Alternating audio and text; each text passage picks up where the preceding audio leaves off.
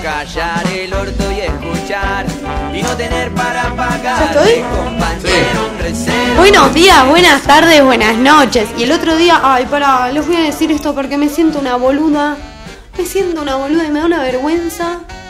Porque eh, creo que acá todos conocemos a Damián Cook. Sí. Sí, o sea, creo que es la persona El que le picó, el que le picó la. lo mordió la. No me una digas. anaconda. En el Chaco, te lo juro. Bueno, algunos lo conocen por YouTube, otros lo conocen porque muerde anacondas. No sé. No sé, pero yo estaba viendo el programa. Un programa. Sí, mirá. Lo Es, lo conocí en el diario por esta noticia. No me digas que lo arreglé. Va, 100 años Mira, después. La puta que lo parió. Eso es una anaconda, chiqui, pero yo tenía. A ver, las películas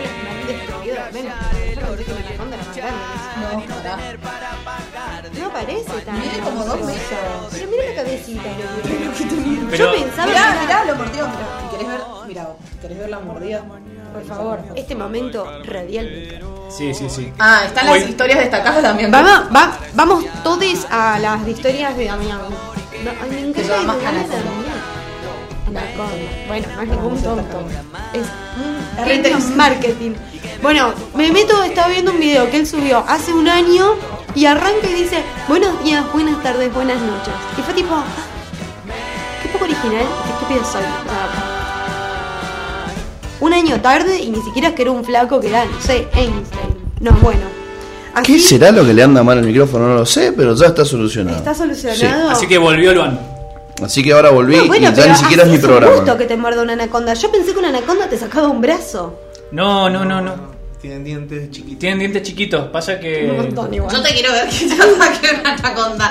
Mira, mide No, dos me- metros, o sea- es así de gorda y dice que, porque él cuenta todo el relato de cómo fue el previo a la mordida, se le apoyó como si te dijera acá en la puntita del bolseo con la cabecita y él dice, uno en los documentales ha visto cómo es, tipo previo a. Y que se le puso la cabecita para atrás y él ahí le dijo, chao, acá no la cuento. Y le hizo, sácate. Y que le agarró, o sea, le llegó a clavar los dientes de arriba nada más. Y abajo le agarró el pantalón y se fue corriendo. ¿Él se está corriendo? No, No, la anaconda. la anaconda. Bueno, Pero corriendo no no, se fue. Se paró en dos patas y fue. no sé, en la colita. Vimos, fue- amigo. Se fue deslizando, no sé cómo se dice. Reptando. Reptando, no sé qué hacen las víboras. Bueno, pará, la anaconda es constrictora, se dice. Sí. Perdón, le tengo fobia a las víboras. Yo no tengo muchísimo miedo. Eh, Constrictoras se llaman las que te aprietan. Bueno, eso. Esa anaconda no te es una mata. víbora, No, es una no te. serpiente. ¿Qué diferencia hay entre El veneno. Claro, la, la víbora. Ay, lo había La escuchado. víbora tiene veneno, la serpiente no. Ah, no Exacto. sabía eso. Bueno, la serpiente anaconda, esta era. mm, es constrictora, bueno, bueno, no tiene veneno. Entonces, nada, que se quedó tranca porque sabía que no lo envenenaba, pero que el problema de esa es que si te, te envuelve, ahí sí creo que no me la contar. Ahora, ¿cómo llegas que a una de esas cosas te envuelve y te envuelve hasta no, no te la pueden sacar antes? es Sí, que obvio, el es muy difícil que te. En un, en un segmento que vamos a titular ¿Cómo te mata una boa constrictora? eh, me da mucha intriga, perdón. lo que, la, la constricción funciona de la siguiente manera. Cierran los músculos, ¿viste? Como los, los perros que traban la mandíbula. Traban los músculos. Y cada vez que vos exhalás, te aprietan un poquito más. O sea, tenés que no respirar en el. Tenés, que- tenés que estar así. El tema es que puede tardar dos o tres horas en matarte. No es instantáneo. No es Claro. que te abrazó y dijo bueno, buenas Ya noches. sé, por eso digo, ¿cómo llegas a que pasen tres horas sin que nadie te intente sacar el bicho ese? Claro, no, no, es muy, es muy difícil, claro, pero por ahí en el Amazonas que te agarró una boa y estás a Sí, kilómetros si de estás durmiendo y no te diste cuenta, sí, pero... Sí. Entonces, todo bien. El potrero, la gente que sale, bla, me encanta. Ahora, lo que pasó con Maradona fue un boom muy grande en un momento poco. ¿Viste cuando te dicen, ay, qué, qué, qué, qué, qué- Qué poco qué conveniente. justo, qué Qué justo? inoportuno. Fue un poco oportuno para morir ahora, con, sabiendo que mueve esa cantidad de gente. Bueno, no vamos a decir que uno tiene. Bueno, el problema para mí fue que lo organizaron mal, no. y que la gente estaba muy susceptible. Yo, yo creo que La si hubiese muerto cuando sea, iba a pasar algo mismo, parecido porque sí, con las figuras sí. populares pasa eso. Sí. La más popular. La más Quizás popular, la figura más popular de- Casi mundial, chicos. Sí, sí, sí. M- Maradona es la segunda palabra más dicha del mundo. Eh, nos conocen, creo que gracias a Maradona en muchos lugares Sí. del mundo. No saben Sí, ni sí, dónde sí. estamos en el No mapa. saben, pero saben que Maradona salió de acá. pero bueno, sí, lo entiendo. Y entiendo también un poco a Damián Cook, que a mí me pasó que yo prendía la televisión y decía, por favor, primero por la familia, paren un poco. Era 24-7 un velorio por una persona, hablando de lo grande y lo espectacular que fue su carrera, que no negamos que fue un gran jugador de fútbol. Listo. Ya está ahí. ¿Viste que hay batallas que elegimos no dar? Bueno, esta de nosotros tres fue una. Sí, to- todos no, hemos, no, eh, estamos en un, que- estamos, en silencio. estamos Sí, en un silencio muy respetuoso. Supe, supe que tal vez era yo la única persona que iba a poder eh, Nadie quiere defender a Damián Cook. No, no, yo más incluso si- sin decir nada a favor de, de Maradona ni en contra, mi única postura sería puedes quedarte callado. momento, sí. Puedes quedarte callado. Sí. Nadie te dice que salgas a decir Respetar el dolor popular, mínimamente. Sí, O de última Yo- hubiese, hubiese hay una- dicho, che, la verdad no tengo ganas. Hay una frase Ah, que, No me pinta. La Claro. verdad no tengo ganas. claro, mira, No, no me siento capacitado. No, y aparte Miren, hay un para montón mí- de youtubers, pídense el para mí Dolina que en muchos aspectos es un faro la- me- gracias a Dios no me escucha porque si no me putearía por lo que estoy diciendo. Pero alguien que considero un faro muy importante en muchos aspectos. Por ahí cuando le, le dicen, che, ¿qué opinas de política? Dice, miren, yo no me dedico a esto. Pregúntenle a un político, yo lo que puedo, yo puedo opinar es hasta acá. Y puedes decir eso. Puedes decir, miren, yo me dedico a hacer videos sobre el robo del siglo y sobre historias de Argentina. En algún momento haré un video de Maradona, no hoy, no me siento capacitado. Que está muy bien decir, no me siento capacitado para algo. Es muy sano hacer. ¿De qué hace videos? Tiene un canal de YouTube. Hace un video, hace videos normalmente hablando de historias, principalmente vinculadas a cuestiones de la Argentina, en las cuales explica algunos sucesos históricos, medio históricos, medio faranduleros. Ah, sí, medio- sí, sí. Sí, me suena. Como que también eh, explica por qué algunos casos se dieron en ciertos momentos por la situación. Como el contexto, digamos. Claro, El contexto. el contexto que estaba tanto la Argentina o el mundo. Eh, está bueno, lo que parece que. Es muy bueno el contenido que hace. Yo creo que incluso. ha parecido un ¿Cómo empezamos a hablar de él aparte de que yo? Porque lo ha mordido una anaconda. No, pero antes. Ah. ¿Qué? No, ella lo nombró. Yo dije, es que le mandé. Ah, porque no, porque sin querer me di cuenta de que al final parecía que yo le estaba copiando a una persona que conocí hace 25 minutos y me sentía re especial diciendo buenos días, buenas tardes, buenas noches, Ah, habiéndoselo claro. copiado a Truman Show y de pronto al final soy la persona menos original de eh, que toca este piso tan sagrado que llamamos Argentina, Pachamama. Eh, bueno, ¿Qué eh, dice, señora? les iba a hablar un poco de lo de Britney, pero me parece que lo hemos tocado de una manera magnífica, sobre todo sabiendo que lo unimos con la conspireta. Todos a favor de Britney Libre. Es que a mí me encantaría. Eh, Ahí hay unanimidad, creo. sí, Yo estoy, ayer le conté a mi papá. o sea, Sí. Estoy re a favor de decir cómo se están violando los derechos humanos. De, o sea, me puedo poner muy política y por qué nadie habla de eso. Pero es que, ¿sabes qué pasa? Que loco. dentro de los artistas de ese tipo, los chicos que juegan al fútbol, empecé como que después de todo lo de Britney, me puse a ver y tenemos a Luis Miguel y al Luisito Rey que decís, bueno, igual el papá de Britney. Mira, Luisito Rey es candidato a papá del siglo al lado de. Sí, al lado del papá. Perdón, pero- Grande paz. Sí, sí, sí. Después tenemos a los, a- vamos a decir entre comillas, el ambiente que rodeó a Maradona en su último tiempo, que no fue, que como que lo, lo- lo exprimía Lo bastante. exprimió bastante, sí, sí. Después tenemos varios casos de personas que eh, fueron, No, pero esto toca, o sea. Bueno, pero esto es. pra- eh, porque Rosa, viene, Rosa no, yo creo que es un secuestro. viene de Es que- Estados Unidos. Claro, es que mucho más. lo- yo creo que lo que, lo que dice está muy bien porque no es un caso aislado. No es, no, Britney es un el caso de la chica que la los chica. padres que vivían No, no, no, de ella. más- Mira, los- las, Justin Bieber debe haber pasado algo parecido. Las estrellas pop pasan algo parecido. Pero- las, las- las idols Sí, japonesas sí, deben pasar algo muy parecido. Estoy, El K-pop es acuerdo. terrible. El K-pop es terrible, como los tipos les manejan la vida. Yo estoy de acuerdo con todo eso. Lo único que digo en, en relación a este caso en particular es que se, se su- digamos, se superó todo eso porque ella es mayor de edad y tiene prohibida eh, poder gozar de cualquier tipo de derecho Tiene como un si DIU, fuera una no puede persona. tener más hijos porque el padre Y no se lo puede sacar, no lo puede nadie, sacar. ningún médico está habilitado a poder sacar un DIU, no, no tiene derecho a No vivir le su sexualidad de manera libre, no la dejan ver a sus hijos, no, o sea, está prácticamente presa en su propia casa.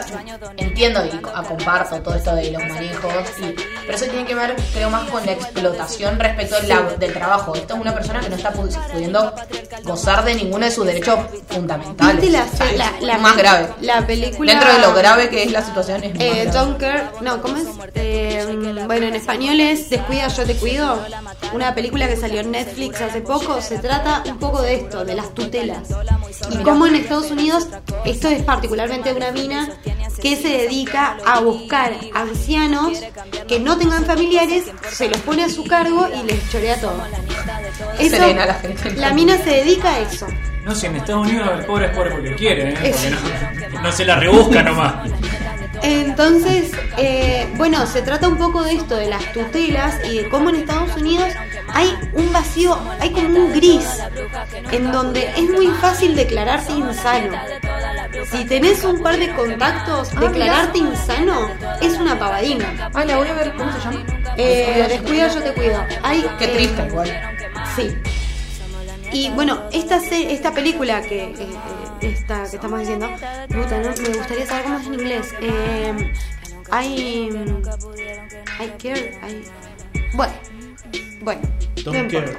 Don't care, I care, puede ser. Eh, I- do I care? Ah, bueno, no importa, chicos. ¿Te cuido, yo te cuido? Descuidado yo de cuidado, sí, o sea, estoy hablando por Eh, estoy tratando de traducirlo. Pasa No, que porque encima no es, una no frase, entonces no, no, es. tra- traducido idéntico. Claro, no es una traducción No es literal. una traducción literal. Pero bueno, eh, en Che, esa- aprovecho que estamos todos, tengan cuidado a partir de ahora con este micrófono. Ok, perfecto. Hay que el otro. Yo no lo uso. Yo No, en la casa, en la casa, en la casa. Bien. Porque esto está. Le han dado un viaje, algo y se. Bueno, se desacomodó. Y sí. Pero bueno. Eh, voy Dicho a todo esto. Dicho todo esto, voy a pasar a hablar de algo que a mí me vuelve loca. Y hablando de teorías conspirativas, y hablando de sectas, y hablando de gente que no puede soltar, Wanda Nara y, eh, ¿cómo se llama este otro? Maxi López. Ay, qué falopita. Yo no puedo creer que. ¿Hace cuánto se separaron? 20 años, ya. no, 15 años. 10 y algo. 10 años y seguimos hablando de estos dos. No suelta ninguno de los dos. ¿Pero hicieron algo ellos? Esto empieza así. El día del padre, Maxi López sube una foto con los hijos y pone, por más de que vos no nos dejes que nos veamos. Feliz día del padre a todos en el mundo. Los extraño y los amo. Que fue un posteo que fue bajado automáticamente a pedido de sus hijos, no solo porque en Europa no era el Día del Padre, sino porque es mentira que Wanda no los deja verlo. Entonces, bueno, se armó todo un kilomini ahí y Wanda ni lenta ni perezosa la mandó a la Rosenfeld a que ponga el grito en el cielo y diga, eh, a ver, este tipo me está hinchando a mí, vos andá a la tele argentina y decí todo lo que me debe. Voy a pasar a decir el número. Vos no podés creer, Lucas, ¿no? O sea, vos empezaste la mañana hablando de la hidrovía, de repente hay un pase así y estamos hablando de Wanda, Nari, Mauro Icardi y lo peor No, es que no, no, no, te no. diste ni cuenta cómo. No, ¿cómo vas a hacer esa confusión? Bueno, López, el anterior, el que no sabe patear penal. El icardiado. El icardeado. No, igual yo banco mucho porque primero aparece el neologismo icardear, lo cual ya está bueno. Es un neologismo maravilloso icardear. Y segundo porque Wanda López, eh, Wanda López, Wanda Nara es De López. de, eh. de López, ex de López. Ex de López. Wanda Nara es una figura casi de culto, te diría. Totalmente. La cantidad de cosas que ha hecho Se ha convertido en una figura pop. Es como, eh, ya a esta altura eh, podríamos perfectamente tener estampitas de Wanda. Y que bien nos salve. Porque esa mujer, bien que la vio. La vio, la ató y nos ha cerrado el Y la culo vio dos uno. veces. ¿Dos? ¿Entendés? Sí, dos sí, o sí, tres. claro. No, Porque pero el vos- día que salió en, el, en boxer al balcón, ese día la vio. Ese día la vio. Salió y dijo, este calzón es Maradona. Claro. Es la explicación de qué es una mediática. A ver, ¿qué es una mediática? Toma, cuéntame. Wanda Nara diciendo que es virgen. No, y la cantidad de pitos que se han chupado gratis. Ay, qué sereno. Muy bien. ¿No? No, gratis nada, querido. Eso ha pagado cada cartera mes. este fue un pete inteligentísimo. Pero es una mina que la vio, es una empresaria. Emprendedora. No, pero- emprendedora. Pero, pero además, girl. es, es empresaria, si es la. No es se la- puede decir que no se rompe el culo trabajando. Es la representante de Cardi. No, lo tiene impe. Aparte, Impeca. ¿sabes los masajes? No, lo que podrías no, tomar un no. curso de Photoshop. Eso, Wanda, acá en Tolosa. No, No, sé si hay el en culo París, como hay, es. pero en Tolosa. Hay que mostrar el culo como, como, como es el culo. Bueno, que- No, lo no, muestre- no, o que lo muestre lo como quiere, es. Lo muestre como quiera, pero que lo muestre eh, bien editado. Claro, sea. o, o que lo muestre como Porque es, o que lo edite mejor. Porque Claro. el problema es. eh, El híbrido que queda en el medio. que claro. Bueno, pará, ¿y o lo vas a cuánta plata le debe Bueno, le debe. Eh, Maxi López está embargado por un total de 600 mil euros. Con una mora que se suma a diario de 100 euros por día. 100 euros por día. Nada. 100, eh, o sea, él ya tiene una mora. Entonces, cada día que él pasa sin pagar, se le suman 100 euros. Y Wanda, lo que le salió, le dijo a la Rosenfeld que salga a decir es, mira, yo estoy, eh, yo estoy esperando a que este boludo no pueda pagar más por lo pobre que es, yo le saco una casa, lo dejo como el culo parado y mis hijos tienen una casa en Nordelta para cuando, no sé, para que guarden los zapatillas. No entran, no entran acá, no entran, hay que buscar una casa en Mendoza. Mendoza, Mendoza y Argentina para mí es la misma mierda. O sea, yo digo Mendoza como si fuese Argentina. Bueno, pará, porque ahora quiero hablar de que empezó la voz. ¿Vieron la voz? Sí. Primer capítulo explosivo, creo que enamoradísimo. Ay, la amo. La amo. Y me da bronca, porque en realidad, tipo, yo tengo una anécdota horrible Ah, con Lali. Y yo la ahora la amo y, y es como que tengo sentimientos encontrados. Primero no gana Cande Beltrano, eh, el amor de mi vida, en Masterchef. Y después la persona que derrumbó mis sueños, Como se dice, lo que viene es ¿ahora me cae bien? No, yo no puedo. más. Bueno, entonces sí la amo, maldita sea. Maldita y estúpida. Pero ¿no les pasa que nerviosa me pongo con esto? Dos personajes me pasó. Que cuando se daban vuelta y le pedían que cante diferente, que se mandaban, era para decir no pará. Me arrepiento. No, pero eh, a uno le pedían disculpas. Se le pedían disculpas. O sea, el nivel de falta de respeto que estaban teniendo con artistas de un calibre maravilloso. Y bueno, la verdad también la gente se manda a cantar uno. A Rosa, Rosalía quería cantar. Mi amor, yo entiendo que te guste Rosalía y, y- y- y que fue, ella explicó que fue con el tema, que ella quedó en el primer casting, te entiendo. Pero, cielo, Rosalía, o sea, no sé, tal vez yo la pongo en un pedestal muy grande a Rosalía, pero me parece que es una Sí, voz sí, sin duda, sin duda. muy compleja. Y particular. No, complejo es cantar como, como Freddie Mercury. No está el Maxi, no me voy a meter todo en un terreno. ¿Puedo, puedo hacer una aclaración al respecto? Sí. Por supuesto. Eh, primero, los programas de canto, como La Voz, como ese tipo, dejan, a pasar, dejan pasar a ese tipo de personas a propósito. Ah, mira. Claro. Vos lo que haces es, mirá, yo pongo a un tipo muy bueno, pero un programa donde todos cantan muy bien es un programa aburridísimo. Sí. Entonces, es necesario que cada tanto dejemos pasar a estas personas que tienen un ego allá arriba y un talento acá abajo. Entonces viene y te dice, no, yo vengo, voy a cantar Love My Life y después ves que no le pega una nota. Entonces, automáticamente tus neuronas se cagan de risa, te activas un poquito. Si todos cantan bien, no es divertido. Como también dejan pasar a estas personas a las cuales muchas veces se ha demostrado que les inventan una historia Ah, sí. Mucho más emotiva Sí. de lo que realmente es. Es como, no, mira, yo de chico sufrí bullying durante 15 años y me tuve que venir caminando desde Utah hasta Oklahoma para llegar a esta audición y esta es mi única oportunidad. Y pues se te entenderás que vi a la vuelta, chabón, y qué dijo el productor. Sí.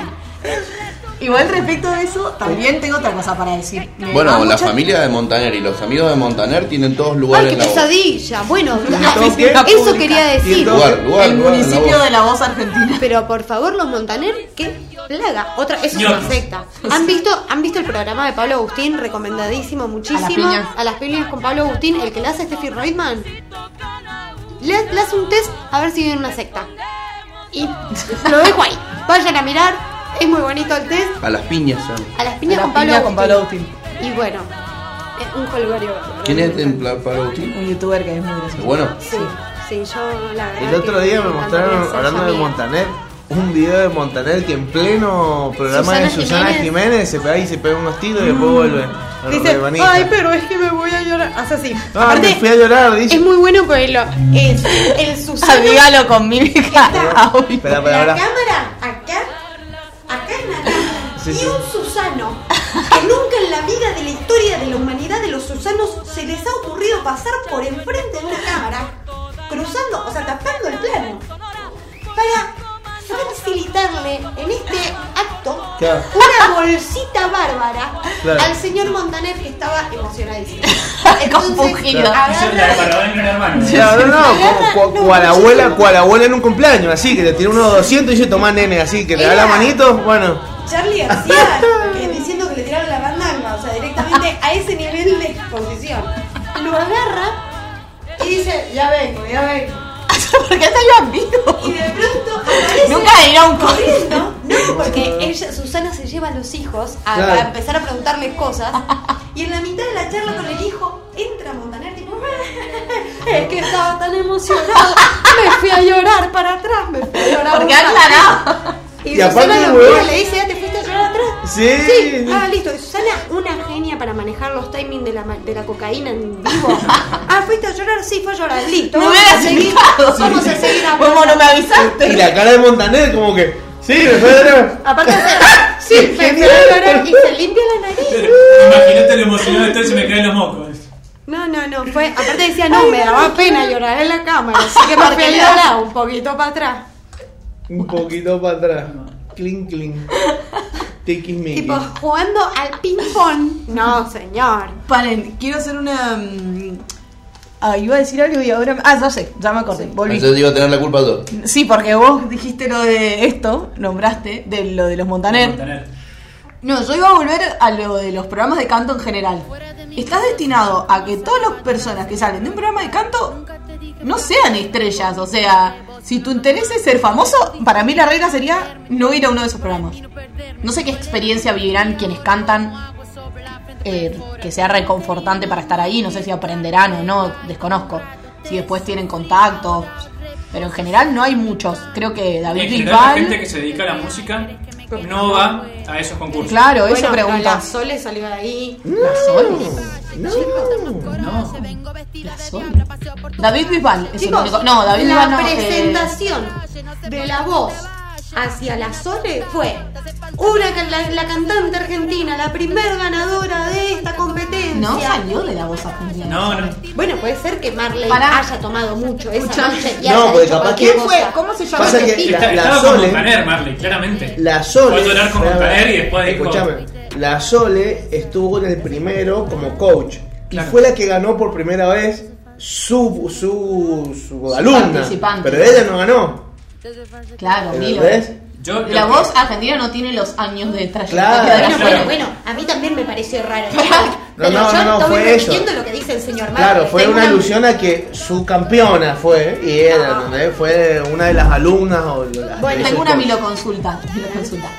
¿Quién era el novio de la China Suárez que fue después de Cabré?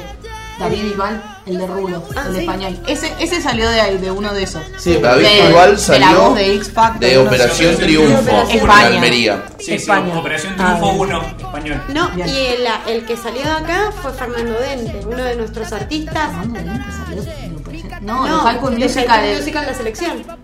Bueno, pero. Bueno, pero es uno de esos formatos de programas de canto. Sí. Vos que Sí, sos de. William Levy, ¿sabés quién es? No. Ver, Ese también salió un fotito. reality. No, no tengo idea. Igual yo soy de farándula, pero cara, con, con, con, con, con nombre a veces no uno. Ganó un mendocino una vez, pero una Operación Triunfo, creo. Sí, el Cristian Soloa. Ah, Cristian Soloa.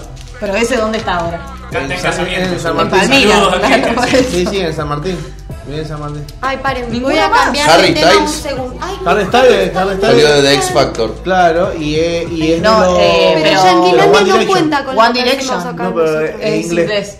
One Direction salió de X Bueno, pero los lugares donde Bueno, hablan pero- inglés siempre sacan cosas más bonitas y más. Adele creo que también, Swift. ¿o no? No. Taylor Swift salió de uno de tipo de la voz, una cosa así. En... Sí, posta. Esto sí, esto está choqueado. Esto sí está choqueado porque yo me acuerdo de haberlo visto. Bueno, y ella el- de ahí saca su, su canción es country. Britney, eh, Justin Timberlake y, y Cristina Aguilera de la de de la Mickey casita Mouse. de Mickey Mouse. Pero eso- Pero eso no era un reality. Eso no era un reality, eso lo hicieron. Era como es como decir Miley Cyrus. Bueno, sí, salió Hannah Montana, pero eso le hizo famosa. Pero yo digo que, que sean de programas, de, o sea, que se hayan hecho conocidos y famosos a partir de haber laburado. o ¿Cómo? sea, Eh, El ¿cómo Negro se Fernández. Cintia Fernández. Cintia Fernández es una mina que en un reality se hizo famosa. Pero Milo, pero, no que es de- cantante. No, es no de yo estoy hablando de cantante. Gran Hermano. No salió de la voz.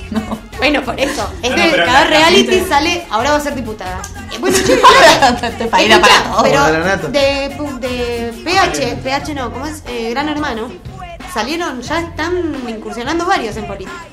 Porque Nino, ¿cómo se llama este que se daba con la cabeza contra la pared? También Nino quiere- Dolce. Ese también quiere meterse en política. Pero Nino Dolce era, era actor antes, era actor, Era actor porno, porno. era actor porno y tenía un programa de cocina, tenía un programa de cocina donde cocinaba en culo en Playboy. Sí. Eh, manso era el Nino Dolce. Hizo el camino del falopero.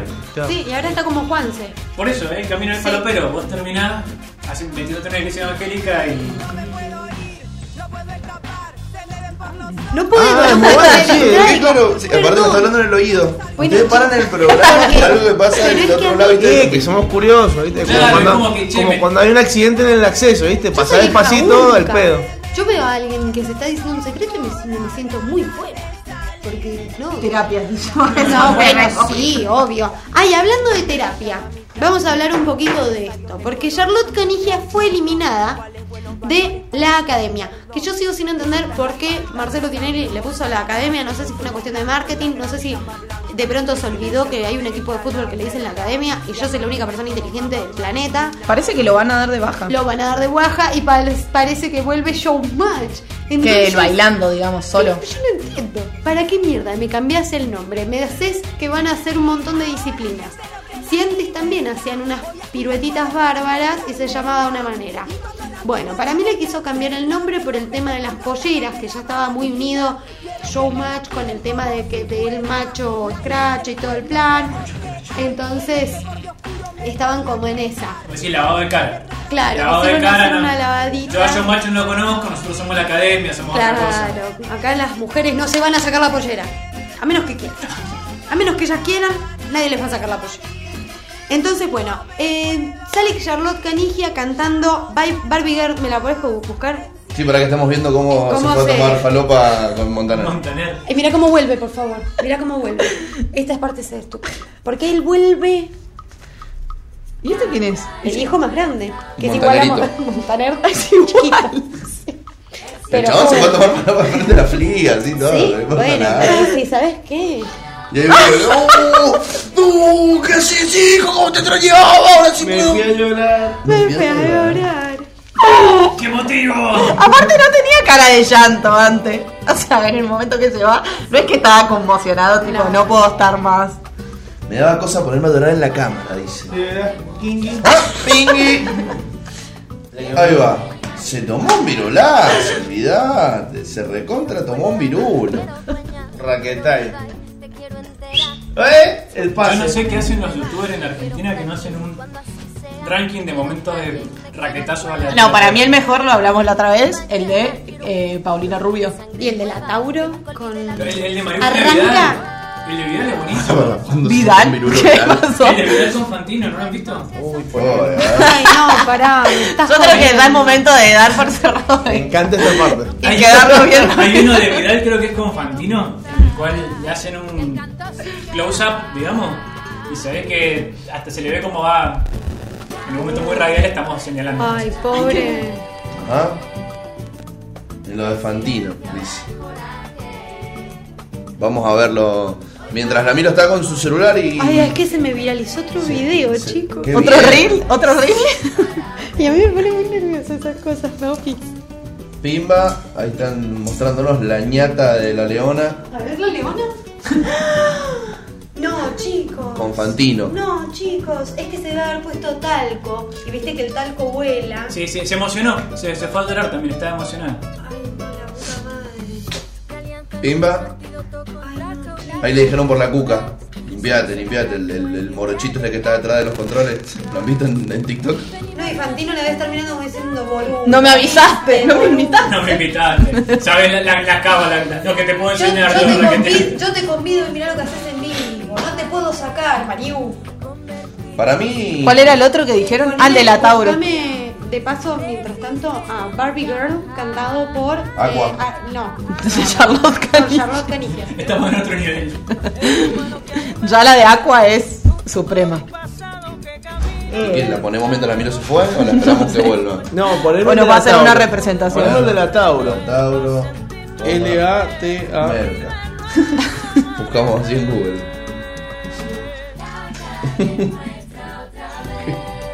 no sé, Está ahí el primero, ¿ves? ¿vos decís? Ahí dice que Rial también. Y no me. no- claro, no nos caben muchas. De hecho, él lo dijo en un libro que escribió, creo. O fue la nata, o fueron los dos. No, en serio. La nata, si toma, está tomando una muy mala porque no le saca el hambre. No, no, ahora no, ahora no. En otro momento. ¿Vos sabés que la nata es la parte más gorda de la leche? Pará, ¿volvé? No, no, no, esto ya sí. Sí, sí, sí. Esto pasó cual, sobrepasó cualquier tipo de límite. Me parece a mí. No sé qué opinan. Yo estoy para cerrar e ir cerrando. No, si todavía Yo falta- después de lo de la nata es la parte más gorda de la leche, creo que no se puede decir más nada. Es manso ese, ¿eh? Para mí, yo me doy, me doy por retirada. Eh, ¿Está ahí ya la Charlota? Sí, lo tenemos listo. ¿Lo tenemos de fondo? Ah, están viendo cómo. No se ve igual, va, yo no veo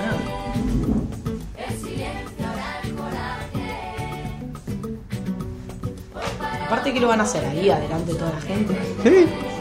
Obvio. Huevo. Mira, yo te digo una cosa. Cuando, como dice Navaja Crimen, cuando creces, te das cuenta de que todos toman falopa. Sí, Y un día eh, llegas a tu casa y en este cuento vos también tomas falopa. o sea, es como que de pronto no sé qué es lo que pasa. Por lo menos en mi mundo fue medio ese plan. Un día yo tenía un novio y dije, qué raro el gusto que tiene en la boca. Qué amargo, qué raro. Y un día para el otro me enteré que tomaba falopa y el día que yo me enteré que tomaban falopa, de pronto todo el mundo enfrente mío podía tomar falopa porque yo ya sabía que una persona en el mundo tomaba falopa. Listo, ya estaba habilitada a ver cómo la gente tomaba falopa. Es Y ahí es como que la gente relajó. Estás con tu grupo de amigos, che, ¿vos sabés que mi novio toma falopa? ¡Ah! sí, no me digas. Bueno, menos mal que me dijiste. Y se sí. ponen a picar ahí. ¡Qué bueno! Ah, listo, sigamos. ¿Y qué pasó con la falopa? Ay, ¿qué fue? La palabra falopa es como que. No sé, es rarísimo. Y de pronto vos estás así, sí. mira vos. Claro, Montaner no estaba tan raro. te- Tenía que ir a llorar. Ya vengo, voy a llorar al baño. O sea. Ok, pero ahí está, o sea, entiendo que no tiene, yo no creo que tenga que ser una, una cosa tabú, cada uno, pero adelante de todas las, digamos, Sí, sería pero es que mucho más todos fácil deben haber tomado falopa. No digo Claro, que no. Deben haber una tomado todos, hermosa, claro. y la Tauro se quedó sentada arriba de Real charlando un rato, fue a darse el pase y empezó la música. Pero escuchame una cosa. y, y se quedó tipo, Yo no, coincido. no me quedé sin la pasadita. Lo que te quiero decir es que, ¿por qué se filtraría? O sea, estaría mucho más. Lo mandaron al aire. Por eso, si vos no ves lo que pasa Pero, después. pero por eso ahí viene la pregunta. Si todos lo hacen, Sí, ¿por qué no se sabe con, con mayor certeza? porque hay un montón de cosas que pasan dentro de la tele, como la pedofilia, como un montón de cosas que manejan estas personas, que son teorías Pero si lo conspirativas. haces ahí, adelante de 70 personas, porque ahí están los de panelistas, más los cámaras, más los luces, más Sí. los jefes, más los Sí, y ¿sabes productores, más los invitados. Te tiro una Debe ser algo tan normal que los chavales tan- ni se olvidan. Dicen, bueno, No, o te tiro avisan, una- en 5 salimos, listo. O te tiro una Y teoría. van siguieron. Uno- Uno, dos, tres, pum. Uy, pará, ¿entendés? Todo esto está siendo alguna una cosa pública, les cuento. Yo porque no sé cómo cerrar esto, si alguien lo sabe hacer, Em, damos el cierre. ah, no. eh, si si me falta terminar de hablar de todo. Ah, es que tengo acá mm, a Barbie Girl Aqua, de- a Charlotte, De Charlotte. y Christian Sergio. Bueno, eh, para igual te tiro la teoría conspirativa que yo tengo al respecto. Si alguien, que es lo que le está pasando un poco a Feynman también, si hay alguien en tu equipo que le caes un poco mal, te filtran esas cosas y te sacan al aire, te exponen. Como tu jefe, te van a echar, seguramente. Pero este, si vos tenés ganas de hincharle la pija a alguien, lo expones así. Lo sacás dos segundos antes al aire. Sin avisar, sin avisar por la cucaracha, un, dos, tres, venimos. Decís, pum, manda la canción. Tres venimos. A ver cómo te, a ver cómo te va. Real. ¿Quién es? ¿Qué le hicieron a Feynman? Le están cagando los audios. Tipo, el chabón está hablando con alguien y le apagan el mic a, a Feynman. Entonces la persona que está en el móvil no lo escucha. Y Feynman está tipo, hola, hola, hola, ¿me escuchas? ¿Me escuchas? Es tipo, señora, es eh, mi tía Marta tratando de usar el teléfono apagado. O sea, Estás muteado, por Feynman. favor. Y, eh, o le contestan y le van bajando y subiendo el volumen y dicen, no, no, no escuché bien lo que dijo. Los ¿Me debe, lo repetís? los debe bardear Sí, un parece montón. Gaga directamente. Entonces lo están boludeando y le están haciendo algo parecido al que sigue. Quiero ver la nación más ya. Sí, es que tiene esas cositas que te digo. Los placeres. Esos placeres. Bueno, te mando Aqua. Mándame agua porque Ah, Charlotte, perdón. Charlotte Canigia se fue eliminada del bailando al grito de. Diciéndole aparte a Ángel de Brito, que si todos sabemos acá que estamos sentados, sabemos quién es Lam. eh, bueno, es el papá, Ángel de Brito de Lam. Y nadie se mete con Lam. Imagínate con el papá. O sea, nadie insulta a Ángel de Brito. ¿Qué hizo la Charlotte? Agarró y le dijo, pero ¿por qué no venís vos y lo haces la concha de tu madre? Pero para un poquito, estoy viendo acá que Charlotte cantó em, la canción de Barbie Girl Dos veces. en el cantando. Sí, por eso también es que le eliminan. Y es Ah. que Ángel de Brito le dice, pero vos sos una chorra, pendeja. Esto lo hiciste el año pasado. Este acá está, insultó a Ángel de Brito. Insulta a Ángel de Brito, le dice, pero ¿por qué no venís y lo haces vos la concha de tu madre? Bien a lo canigia, bien criado por la nanis, fue y dijo, ti, ti, ti, ti, ti, ti, ti, Ángel de Brito lo que ella creía. a favor de Charlotte en esta, en contra de Axel, como Alex, Alex. Alex. cómo se fue de Masterchef. Medio maleducado estas criaturas, no sé. Bueno, pero de última Charlotte, o sea, Alex es conocido por nunca haber terminado un... Nunca o sea, haber terminado no, ¿qué? nunca haber terminado un reality. O sea, él se va antes de que lo echen. ¿Vos lo vas a llamar a Quique? No. Ah, no, bueno. no, no, no. Ya le dije, le dije, mirá, se armó un programa medio... Así que dejémoslo para la próxima. Para ustedes que estaban esperando escuchar a Quique la luna tarot, van a tener que esperar hasta el Hasta miércoles que viene. miércoles que viene. Y adivinen qué. Sí. Pasó la luna. Uy, no. Bueno, gente, van a morir.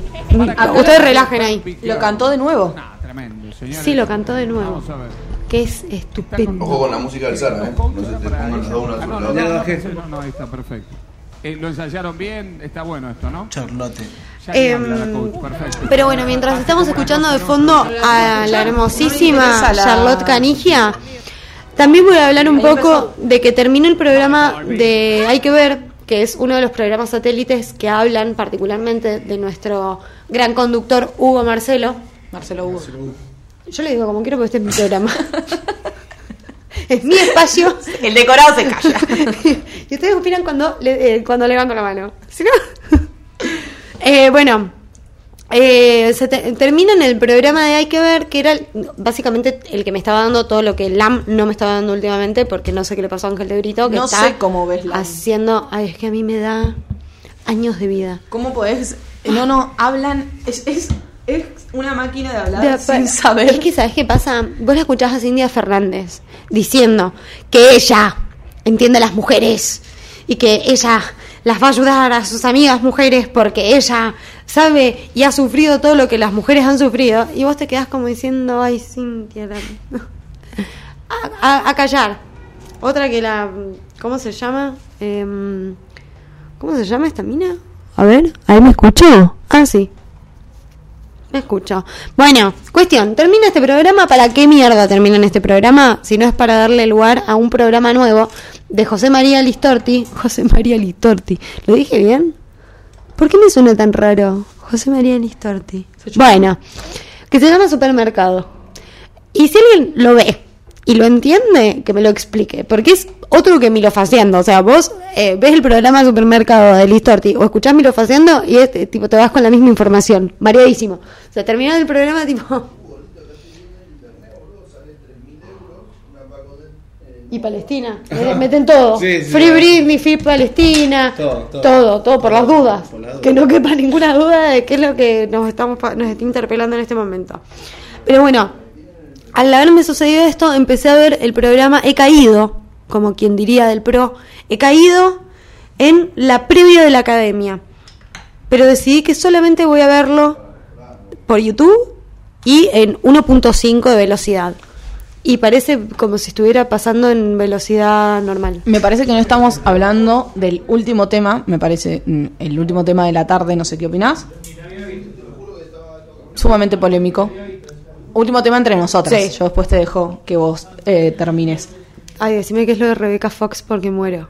No, Ay, qué lástima. A del ver. video de Mariano Martínez. Ay, no, no, ay, no, por favor. ¿Y vos viste el- el- lo que salió a decir después de eso? No, acá está, lo tengo en Teleshow. ¿Tenés lo Mariano Martínez decir? hizo una versión de su tema y los fans del cantante. ¿Qué es cantante? ¿Desde cuándo? Ah, no, no, del cantante. del que- de Gustavo Cerati. Del señor Gustavo. Lo repudiaron con una ola de memes. La furiosa respuesta del actor. A ver. Ay, a ver. Tan, tan, Ay, no, es una. Es una. No, cancelado. Está tan. ca- Ay, no, no, no. Ay, sacar hablando de falopa. Mi amor, Mariano. Pero es que eh, es muy loco como. La, la- Homenaje simple, con respeto y mucho amor. Otro sueño cumplido, ¿eso decís? El chabón salió a decir: Ay, eh, a mí me bardean por lo que hice. Ay, sigan bardeando. Porque yo lo voy a seguir haciendo. Porque lo que yo hice. Querido, fue- te estamos cuidando, Mariano. Eh, ¿Alguien lo puede llamar, invitar a que se calle? O a, a una casa, que le inviten a hacer un plan. Tipo, Mariano Martínez está igual de aburrido que yo. Tipo, eh, igual, a mí lo que me flashea mucho es... Dice, habla de ustedes. Ah, porque la- le cayó a Martín Sí. Sirio, por las dudas, en este país todo el mundo le Ah, cae ¿le pegó a Martín Sirio? Sí, porque Martín Sirio le, le pega desde que. O sea, le cae desde Sí, hace pero años. no, que creo que de esto justo no dijo nada. Dice, obviamente vi las agresiones que recibí porque Martín Sirio estuvo hablando mal de mí, riéndose en su cuenta privada. Y quiero contarles de lo que ustedes digan, lo que Martín Sirio diga, habla de ustedes, de lo que tienen adentro, en su corazón, en su alma, en su mente. Igual en el video no dice no Martín Si Sirio, les guste ¿eh? o no les guste es así. Fíjense lo que Sería- quieren para ustedes. Sé que se van a seguir riendo y voy a seguir haciendo cosas porque sinceramente a mí ni frío ni calor. Les mando un beso, bendiciones y que tengan un buen día. Pará, ¿y vos sabés quién es Rebeca Fox? No, pero quiero terminar de decir una cosa. Cancelado a Mariano Martínez desde que fue novio de Lali Espósito A mí, y ¿sabés la violentó. Lo, lo canceladísimo. A mí lo que me, Es todo lo que tengo me para decir parece, lo único que me, me, me perturba mucho de Mariano Martínez es que siento que en algún momento me- vamos a llegar a esa edad en donde nos miramos y decimos, che, yo era el rey Sol Marquesi y de pronto soy un viejo depresivo que no, no la pega una. Tipo, a mí la gente me amaba y de pronto la gente... Es mucha vergüenza ajena la que genera. No es fácil llegar a viejo. Eso. La vejez no es fácil de llevar. Hace No, y la vejez cuando sos- eras famoso. Aparte, el rey del Son Marquesi era. Lo era todo. Muy el rey fuerte. del Son Marquesi. Pero- Me dicen que soy. No, celoso. manía con el Que- pelo. Pero te quiero. Es que no es fácil llegar a viejo. Y No. hace unos días que se murió Willy Crook, el indio cuando, cuando habla de él, una de las cosas que dice es no servía para viejo. Y es un poco eso, o sea, no, no es fácil llegar a viejo y no todo el mundo tiene, digo, ponele, a mí yo puedo decir que Susana Jiménez es una vieja gorila, pero Sí. que es una señora que ha sabido llegar a vieja o Mirta Legrand. Sí, han, han envejecido bien. Hay gente, hay gente que envejece bien y que Sí. se reinventa Sí. Y de- dentro del mundo del, espectáculo y de lo que sea. Hay gente que sigue teniendo talento y sigue haciendo cosas y dicen, che, a ver, ya no puedo ser la nena simpática. Bueno, ahora no voy a ser más nena simpática, voy a tener este otro personaje. Y hay otras personas que planean seguir siendo la nena simpática con 50 años cuando da, da cringe. Bueno, en un punto también es eso creo que lo que incentiva un poco el movimiento Free Britney. Como mirar y decir, che, me parece que esta mujer no está envejeciendo eh, eh, relajada. Y no es por su culpa. Y no es por su culpa. Que ese es el, ese es el problema. Esta mujer no sé si se está queriendo poner esos tops y girar. No sé si tiene tantas ganas. No se le ve por lo menos en la cara. Entonces, es como que también, bueno. eh, y es que, bueno, pobre. ¿Sabés qué me pasa? Que muchas veces siento que cuando se habla de vejez, viste que es súper. Es un tema bastante delicado. No sé bien por qué. Como que llegás al último tramo de tu vida y sos más obsoleto, entonces te es más susceptible la cosa. Y yo creo, digo, para teorizar un poquito, tiene un poco que ver con eh, la imagen. Vos cuando vivís tanto de tu imagen Ay, sí. y de repente tu- la imagen que te, que te devuelve el espejo ya no es la misma, no es fácil. No. Si vos toda tu vida has vivido de eso, no es fácil. Bueno, como del moro. Ay, Ese es un gran ejemplo, porque vos lo ves y en un momento decís, claro, este tipo se está igual. ¿Cuánto ha invertido? Fantino. Vos, vos ves a Fantino, yo me acuerdo, me gusta mucho el fútbol y me acuerdo de Fantino, periodista deportivo. En- en su- De Fantino, periodista deportivo, como el pibe canchero que hablaba de fútbol. Claro. Ahora el señor entrado en años, es como, señor, no puede enveje- envejecer tan mal. Pobre, es una locura lo que ha hecho Fantino con su con su carrera. Con esos chupines que empezó a usar. Eso, eso, se- señor, no se ponga chupines, qué ridículo. Tipo, aparte, ya venimos con eh, que, que. ¿Cómo se llama el chabón este que empezó a hacerlo? Eh, Doman. Doman arrancó con los chupines y ya hizo un estrago. Fue raro verlo a Doman de pronto con chupines. ¿Por qué venís y cometés el mismo error? Yo sé que a veces cuesta, tipo, tener errores propios.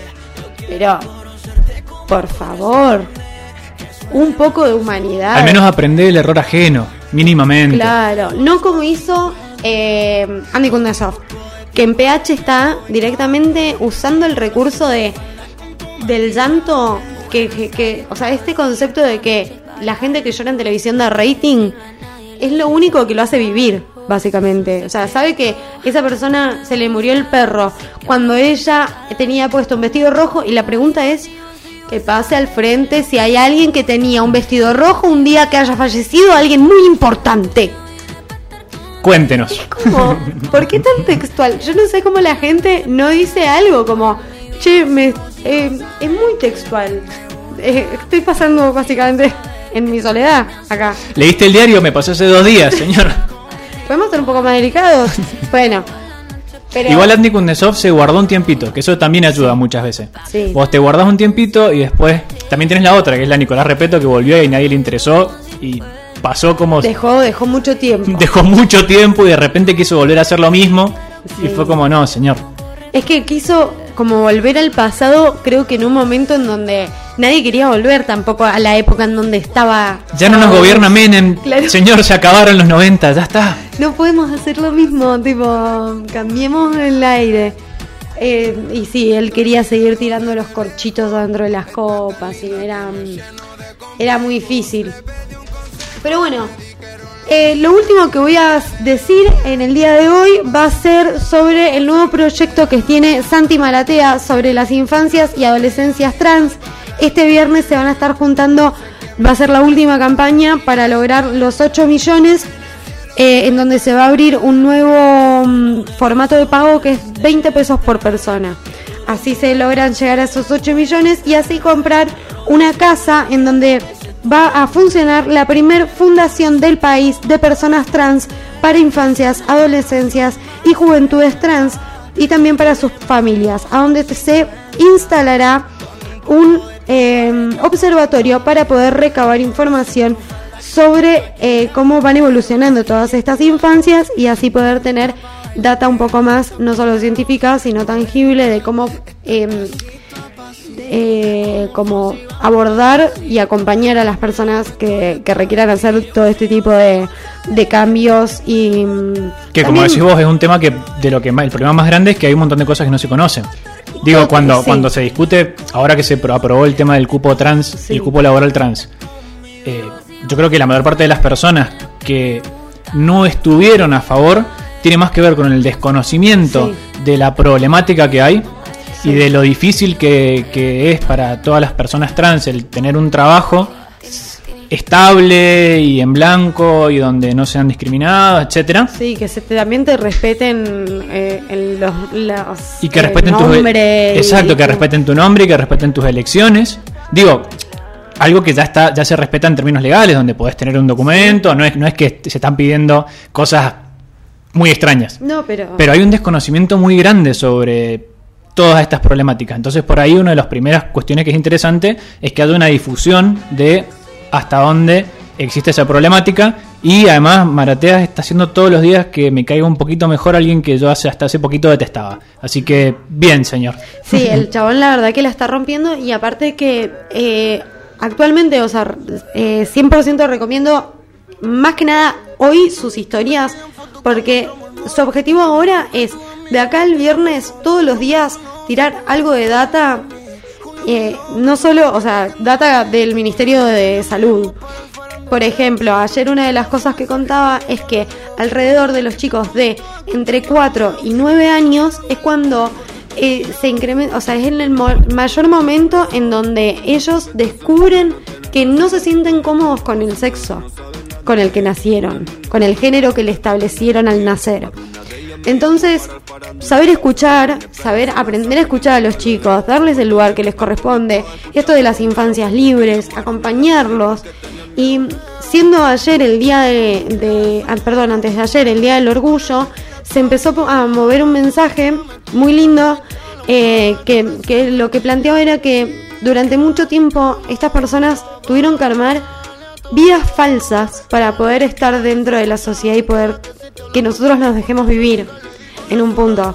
Y creo que es el momento en donde las personas, sobre todo blancas y heterosexuales, tenemos que aprender a cerrar el culo, darle lugar y permitirle que hablen las personas que tienen que hablar y no hablar desde nuestra opinión, sino desde la opinión y el respeto que se merecen las personas que fueron con que tuvieron los derechos vulnerados durante años y esperemos que esta ley eh, como todas las leyes nuevas que están empe- empezando a aparecer que se les dé el lugar que merecen y que se cumplan y esta lucha no está terminada esto es el primer paso para una lucha que es que cada día que pase esas leyes se cumplan y que ninguna persona sea violentada para que esa ley se pueda cumplir. Y que no basta solamente con, con la ley.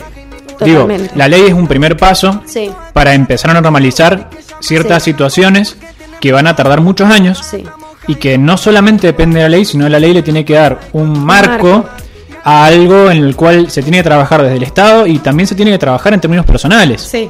Y con respecto, te agrego una cosita más con respecto a lo que decías vos de todas las personas blancas, heterosexuales, etcétera. Creo que está muy bien que uno opine, pero con humildad. Sí, El decir, sí. che, yo ah, manejo hasta acá y hay ciertas cosas que hablo del desconocimiento y que no voy a poder entender nunca. Y en segundo lugar, que creo que es lo más importante a tener en cuenta, que es algo que a veces desde ciertos sectores parece una obviedad, pero no lo es, que es que la ampliación de derechos ajenos nunca es la malo. restricción de derechos propios. Para empezar no es algo malo, pero además no es que, mira, porque el otro tenga Tenga más más derechos, derechos, yo voy a, tener menos. Sí, No, ni, ni- ni- no hay que sentir culpa por los privilegios propios si no querés, Pero pero, respe- respetar, exacto, sí, Es reconocerlos re- y respetar es que los otros no difícil. tienen. Eh, a mí me costó mucho, como mujer hetero, de haber tenido tantos privilegios. Me costó mucho darme cuenta de que a mí jamás se me iba a cuestionar a la pareja que yo llevé a mi casa. Y cuando empecé a darme cuenta de que eso era una realidad para muchísimas personas. Eh, fue ahí recién cuando dije, yo acá no sé si tengo que hablar. No sé si me corresponde, porque yo no sé si voy a poder, o sea, no tengo ni idea de lo que significa en eso tan chiquitito.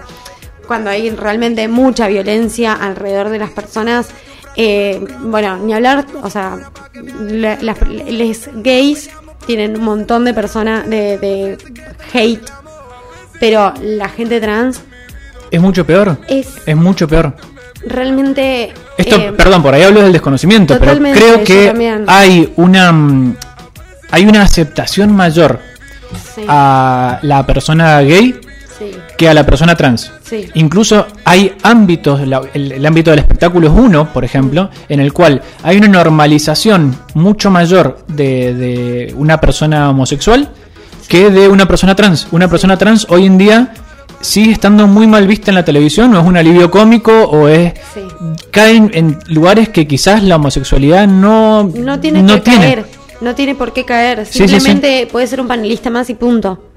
Está bien que, o sea, hoy con la televisión que ha evolucionado un montón y tenemos a, a, mm, eh, no sé, ponerle Diego Ramos que puede estar hablando de su sexualidad libremente en la televisión, que son también casos puntuales.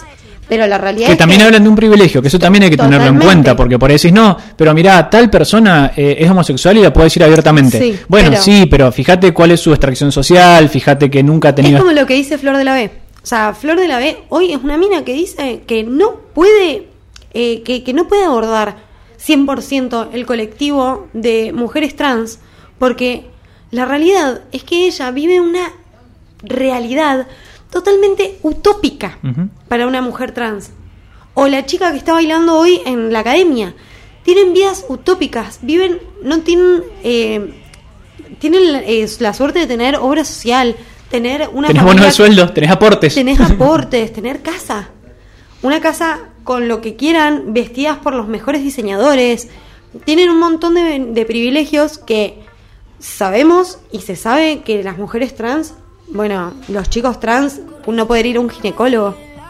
O sea, querer ir a, tratar, a verte eh, médicamente y que no te respeten ni en un centro médico, que te llamen por tu nombre del DNI. En todos lados tenemos que estar atentas, atentos y atentes a no permitir que en ningún lugar se, se permita la falta de respeto a este nivel de, de cosas, porque estamos siendo, creo que hoy nos tenemos que ver como cómplices si permitimos que estas cosas sucedan. Cosa de que marcar esos detalles hagan que en algún momento no sea necesario decirlo, sino que se naturalice y que las personas puedan estar tranquilas. O sea, Que parece algo muy sencillo, Sí. pero es como, che, ¿qué quiero? Y que no me rompan las pelotas, nada más. tan simple como eso, pero bueno. Digo, a ver, en términos de... hace, es un estudio que leí hace varios años, así que claramente está desactualizado. Pero, la, es más, no voy a tirar el número por si acaso porque debe estar desactualizado, pero tenía un porcentaje de personas trans asociado a, mirá, este porcentaje de personas trans que era altísimo, entiende o encuentran como única salida laboral la prostitución. La prostitución, sí, Y eso está ultra normalizado. sí. Y es un problema enorme porque decís, che, a ver, ¿y vos de qué puedes trabajar? Solamente de esto. sí. Lo cual creo que el Estado existe en parte para estar con ese tipo de personas que son las que lo necesitan. Y, y también como sociedad estigmatizamos a que sea solo así. Es como, vamos a, a trasladarlo a otra cosa, como para dar otro ejemplo, el artista. Artista tiene que ser el sufrido. O sea, un buen artista es alcohólico y vive solo. Un poeta, por ejemplo. Como que los catalogamos en cosas así. Y como artistas también corres ese camino y ya estamos tan inmersos dentro de esa cultura que nos dice que tiene que ser así, que tampoco nos damos la opción de, de ver, de soñar. Y pasa mucho cuando escuchamos eh, en Trans Argentina, que es eh, quienes van a ser eh, a quienes se les está buscando darles la casa para que armen la fundación.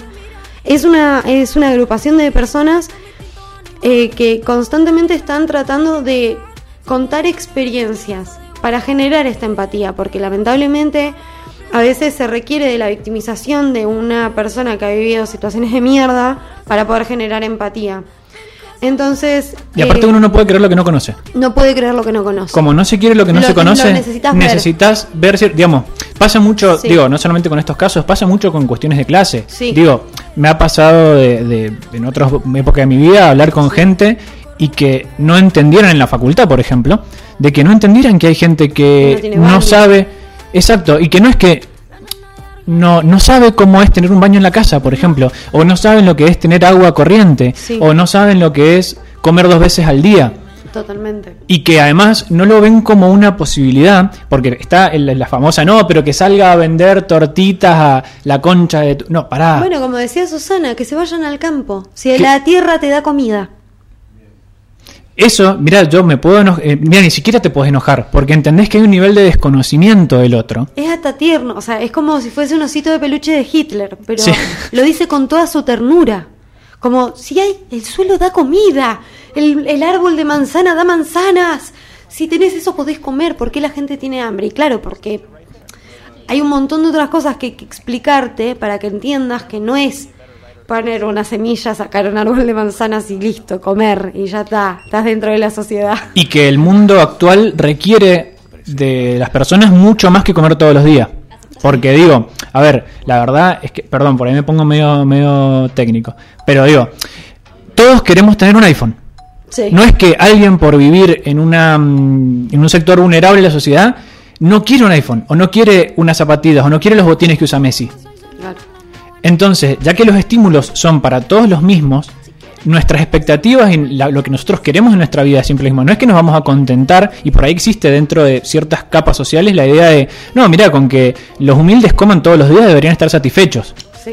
Y no funciona el universo así. Bueno, ¿te acordás cuando asumió Macri? Va, eh, yo me acuerdo que en Capital pasó mucho, que el, el discurso que se corría mucho y muy- era muy fuerte era, nosotros pagamos muy poco.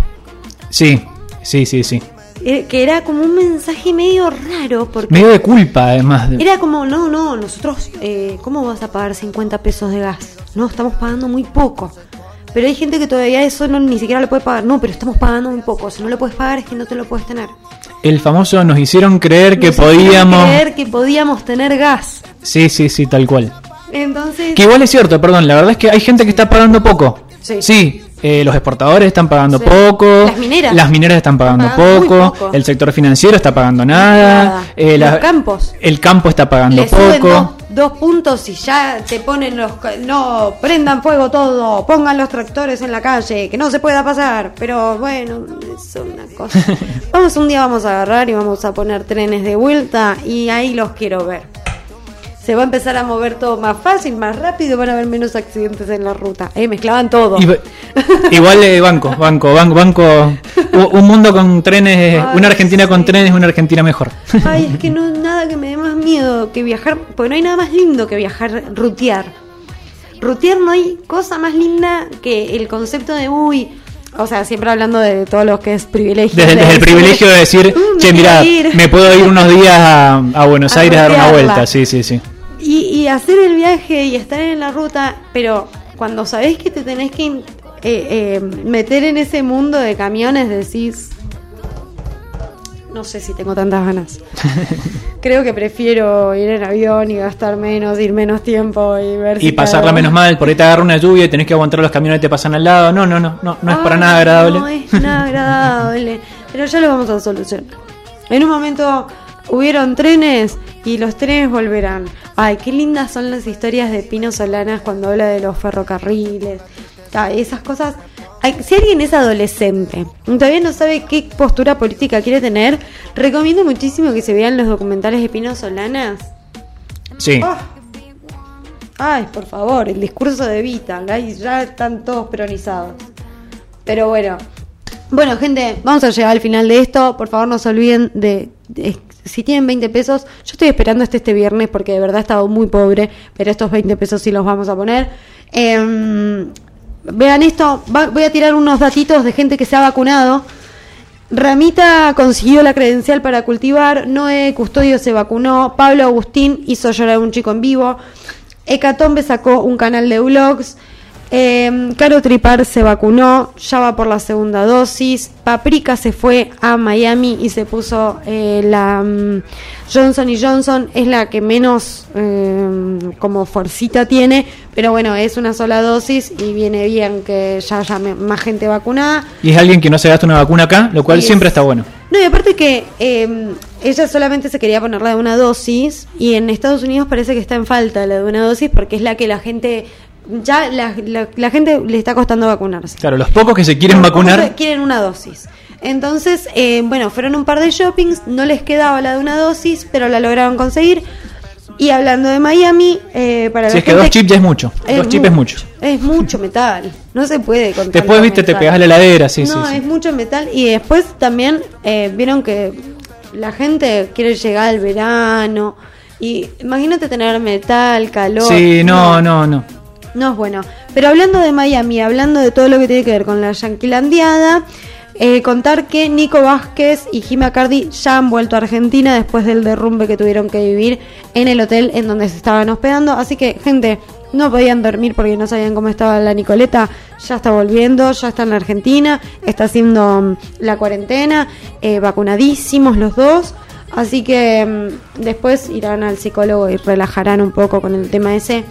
Yo no sabría cómo, cómo vivir después de, de estar en una cosa así. Como... Vivís en Mendoza. eh. Ay, el otro día que tembló, qué susto que me pegué, la puta madre. Ay, qué este que me pegué. Ah, yo lo tengo tan normalizado. Pasa que en, en mi casa se, se vuelven locos por los temblores. En- entonces empieza grito, rezo. Es que a mí me agarra en momentos que estoy muy en otra. Claro. Estoy guardando algo en la heladera y se empieza a mover y es tipo se me cae. Pienso que se está por materializar un espíritu. Yo de cualquier cosa menos que es un Menos que hay un temblor, sí, sí, sí. Aparte, después de 12 años de vivir en Buenos Aires, en un departamento en Palermo, para mí sí, que está pasando un bondi. Claro. Bien, tengo que reconocer un poco eso. O sea, ¿qué, qué estoy? ¿Está pasando el subte? No, acá no hay subte. ¿Qué fue eso? Un fantasma. No, un temblor. No, Ah, lo- los fantasmas no, no hacen temblar nada. ah, ah. No, bueno, pero yo estoy con un miedo. Aparte, se empiezan a mover las luces y vos decís, ¿esto qué es? Aparte es progresivo, que es el problema con los temblores. Que puede ser un terremoto o puede no serlo. Vos sabés que empieza a decir, bueno, a ver cuánto tarda en parar esto. Mm, a ver, mm, a ver, estamos 4, escala 4 es 4,5, 5. No, y aparte que termina y decís, ay, por favor, que este no haya sido el sacudón que viene antes del apocalipsis, por favor. Sí, que sí, no sí. venga después la destrucción total, porque no estoy preparada para correr ahora. Y viste que también los padres, como son lo- las víctimas que del terremoto, terremoto, viejo, sí. empiezan, no se bañen, no se estén preparados con ropa cómoda, armen un bolsito por si tenemos que dormir en la calle. Ponete una botellita de agua al lado. Por no sé si los escombros, qué sé yo, para lavarte las manos después. Claro. Bueno, gente, vamos a dejar que mm, la vida eh, los deje. Uy, vamos a poner a que esto con esta música. Mm, no se olviden de que mm, la gente es más importante que ustedes, ¿sí? Así que eh, no se sientan tan importantes, tapen un poquito los espejos en casa, no es momento de estarse mirando mucho.